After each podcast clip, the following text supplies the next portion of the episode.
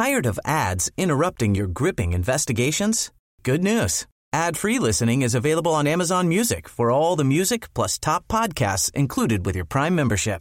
Ads shouldn't be the scariest thing about true crime. Start listening by downloading the Amazon Music app for free or go to amazon.com slash true crime ad free. That's amazon.com slash true crime ad free to catch up on the latest episodes without the ads.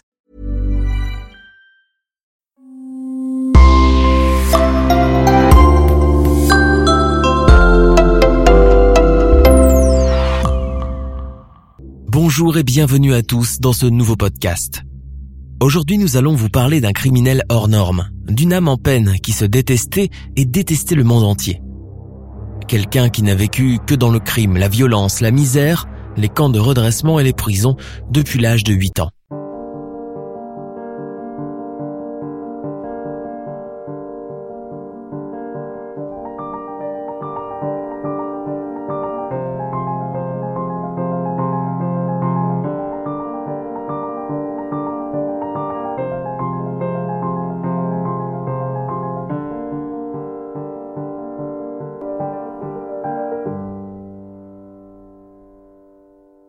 En 1929, le prisonnier matricule 31 614 à 37 ans. Et il a déjà passé les trois quarts de sa vie en prison. Cassé mais rebelle, sa dernière tentative d'évasion est un échec dans une prison à Washington. On le jette dans le cachot sans nourriture pendant trois jours. Il dort à même le sol. On l'asperge d'eau froide, on l'humilie, mais lui, plein de rage, ne pense qu'à riposter. Un jeune gardien aux idées progressistes, Henry Lesser, est intrigué par ce colosse d'un mètre 80, énorme, plus de 105 kilos, que personne n'arrive à mater. Henry est intéressé par ce cas sulfureux et indomptable. Tous les jours, il vient l'observer. Le prisonnier a des yeux noirs de colère contenus et il l'observe lui aussi. Une connexion se passe entre les deux hommes. Henry voit au-delà de la bête humaine en face de lui. Il voit un être blessé. Henry tente de communiquer et l'homme lui parle car lui aussi il voit qu'Henry est un surveillant plus humain. Il ne le traite pas comme les autres gardiens, il ne le regarde pas comme un chien amaté. Alors, d'une voix qui vient de nulle part, derrière les barreaux dans le noir, l'homme répond à Henry. Henry découvre que cet homme sait lire, écrire et a une philosophie bien à lui, empruntée à Schopenhauer et de Nietzsche. Une philosophie acerbe, pessimiste et amère, Henry est intrigué et veut faire quelque chose. Il ne sait pas quoi, mais il veut faire parler encore cet homme. Pourquoi est-il devenu comme ça? Que lui est-il arrivé de si terrible pour finir dans ce cachot? Henry a une idée. Le soir, au moment de sa ronde, il glisse un bout de papier et un crayon à travers les barreaux de la cellule de matricule 31614 et lui souffle trois mots. Écris ta vie. L'homme accepte. Dans une opération de transfert, matricule 31614 est envoyé à la prison fédérale de Leavenworth, au Kansas, mais il continue d'envoyer de longues lettres à Henry.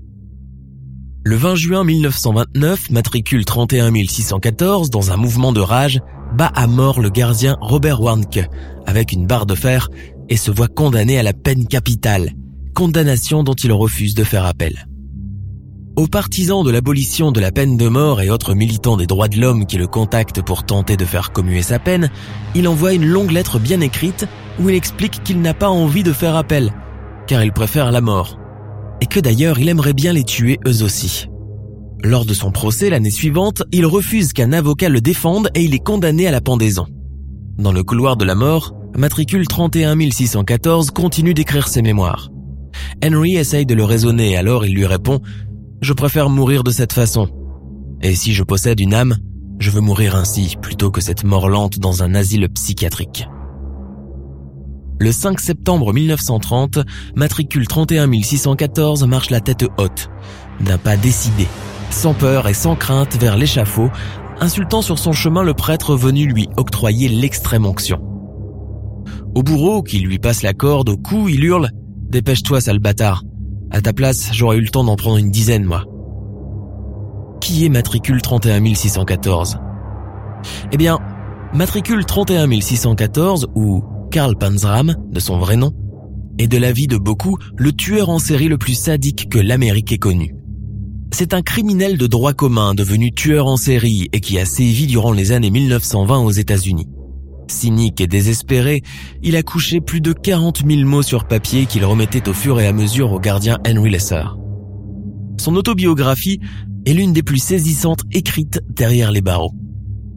Après sa mort sous le titre Killer, ses manuscrits originaux ont été légués à l'université de San Diego. En voici les premiers mots.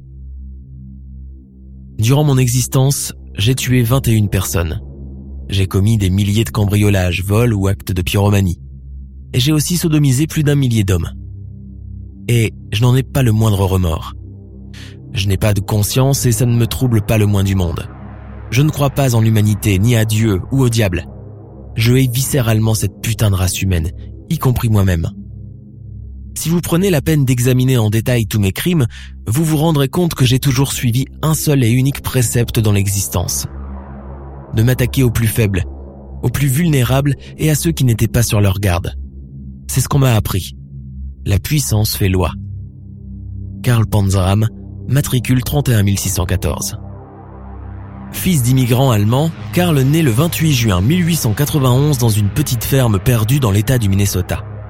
Il est arrêté pour la première fois en 1899 à l'âge de 8 ans, Soul, pour désordre sur la voie publique. Dès l'âge de 11 ans, après le vol d'un cake, d'une pomme et d'une arme à feu, il va connaître l'enfer de l'incarcération, celui de la Reform School du Minnesota, un des centres de redressement américains où l'on apprenait aux adolescents délinquants les bonnes manières et la religion à coups de trick et d'abus sexuels. À l'âge de 14 ans, pour échapper aux coups de poing de son ivrogne de père et du travail harassant dans la ferme, il s'enfuit à bord d'un train de marchandises. Il se retrouve entre quatre vagabonds qui le violent à tour de rôle. Lorsqu'ils m'ont expliqué ce qu'ils voulaient, j'ai vite compris que j'étais mal tombé. Je leur ai dit non. Mais cela n'a rien changé. Ils ont utilisé la force. J'ai pleuré, supplié et demandé pitié, mais rien n'y a fait. J'ai quitté ce wagon malade, triste, mais aussi beaucoup plus avisé que lorsque j'y étais monté. Après ça, je suis toujours resté seul, ou presque. J'ai eu une autre expérience similaire avec les hommes. Un dimanche après-midi, j'étais dans une petite ville de l'Ouest. J'étais juste un jeune garçon pauvre, ignorant, sans amis et naïf. J'étais fauché et mort de faim. J'ai vu un groupe de traînes savates qui passaient le temps à picoler dans une étable. Lorsque je suis allé les supplier de me donner quelque chose à manger, ils m'ont dit que la bière était bonne et que le whisky était extra. Bientôt j'étais saoul comme une bourrique au point de ne plus connaître mon nom et même de ne plus savoir quoi que ce soit. Mais j'ai su à mon réveil. Ces deux expériences l'ont marqué à vie. Il ressort endurci, amer avec une grande rage contre les humains et convaincu d'une chose, la force et la puissance font la loi il passera le reste de sa courte vie à voler, violer et tuer les autres, les gens. Sur ses 38 années passées sur Terre, il en passera 22 en prison pour cambriolage, évasion et agression de surveillants. Il déclenche plusieurs émeutes en prison et pendant sa peine se fait régulièrement torturer à l'électricité par des gardes avides de vengeance. Quand il n'est pas en prison, Panzram tue à grande échelle. Il tue des marins sur des bateaux après les avoir fait boire et les jette dans la mer. Pendant un séjour en Afrique, il viole et tue plusieurs enfants de rue. En tout, il assume 21 meurtres et plus d'un millier de viols d'hommes et d'enfants, non par plaisir mais pour dominer, humilier et tuer. Les mémoires de Panzram ont un caractère complètement extravagant et sont remplis de péripéties invraisemblables, extraordinaires. D'évasions en émeutes, le bougre est muet par une sorte de force dévastatrice, destructrice, qui l'entraîne vers un gouffre sans fin. Il n'a de cesse d'imaginer des tueries en masse, des crimes inavouables. Torturé, il se décrit comme le mal incarné. Il veut tuer le plus pour assouvir sa soif de vengeance. Focalisé sur une seule feuille de route macabre, il choisit de faire le mal pour le mal, d'incarner le mal lui-même. Il décrit des méfaits sans détour, presque avec fierté. Heureux de se venger de l'humanité, il ne croit plus ni à Dieu ni au diable. Il ne croit qu'à l'extermination des humains purement et simplement. La Terre se porterait bien mieux sans les humains. Je suis désolé pour deux choses. Ces deux choses sont je suis désolé d'avoir maltraité quelques animaux durant mon existence, et je suis désolé d'être incapable de tuer la totalité de la future race humaine. Mon esprit est complètement focalisé à l'idée d'emmerder et de punir mes adversaires, et tout le monde est mon ennemi. Voilà mon état d'esprit à ma libération au bout de ces cinq années. Mon but est de voler, violer et tuer le plus de personnes possible. Et vraiment tout le monde. Je veux commettre assez de cambriolage pour réunir quelques centaines de dollars et me rendre dans un tunnel ferroviaire entre Mayersdale, Pennsylvanie et Cumberland dans le Maryland. Mon plan est de placer une bombe sur les rails au milieu du tunnel pour que l'explosion piège le convoi et déclenche la libération d'énormes bonbonnes de verre de formaldéhyde et de sulfure. En l'espace de quelques minutes, tous les passagers du Capitol ou du National Limited sont tués. Je suis posté à l'entrée du tunnel, prêt à abattre quiconque échapperait au carnage. Dès que je suis certain du décès de tout le monde, je récupère tous les portefeuilles et objets précieux des voyageurs. Entre-temps, je place une autre bombe à une vingtaine de kilomètres de distance pour détruire la voie et empêcher l'arrivée sur place du train suivant. J'ai ainsi environ une heure et demie de répit. Je compte gagner entre 50 000 et 100 000 dollars avec ces 300 à 400 passagers. Je dépose mon butin dans une cachette avant de partir les mains dans les poches. Au bout d'un ou deux mois, je viens récupérer mon trésor pour le changer en cash à New York. Avec des fonds illimités, j'ai la possibilité de voler des millions et de tuer aussi des millions de personnes. Mon but est de déclencher une guerre entre les États-Unis et l'Angleterre. Je sais que cela paraît impossible, mais j'y serais arrivé, croyez-moi. J'avais l'intention de couler un navire de guerre britannique dans les eaux territoriales américaines. Une tâche très facile, il suffit d'attendre qu'un bateau jette l'ancre dans la baie de l'Hudson. Ces phrases résument avec brio l'existence torturée de Karl Panzram, l'un des plus terrifiants serial killers que l'Amérique ait connu. L'un des plus enragés et surtout des plus méconnus. Nous sommes à la fin de notre émission du jour. N'hésitez pas à écouter les autres émissions du podcast et à prendre 5 secondes pour nous laisser un 5 étoiles sur iTunes. C'est vraiment très important pour nous. Vous pouvez aussi vous abonner pour ne pas rater les prochains épisodes et nous suivre sur Facebook pour nous en proposer de nouveaux. Merci et à bientôt.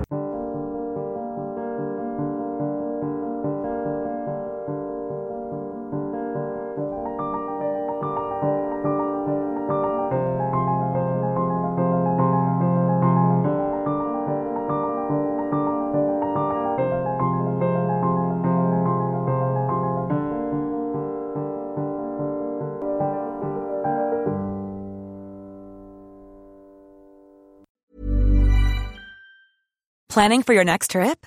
Elevate your travel style with Quince. Quince has all the jet setting essentials you'll want for your next getaway, like European linen, premium luggage options, buttery soft Italian leather bags, and so much more. And is all priced at 50 to 80% less than similar brands. Plus, Quince only works with factories that use safe and ethical manufacturing practices.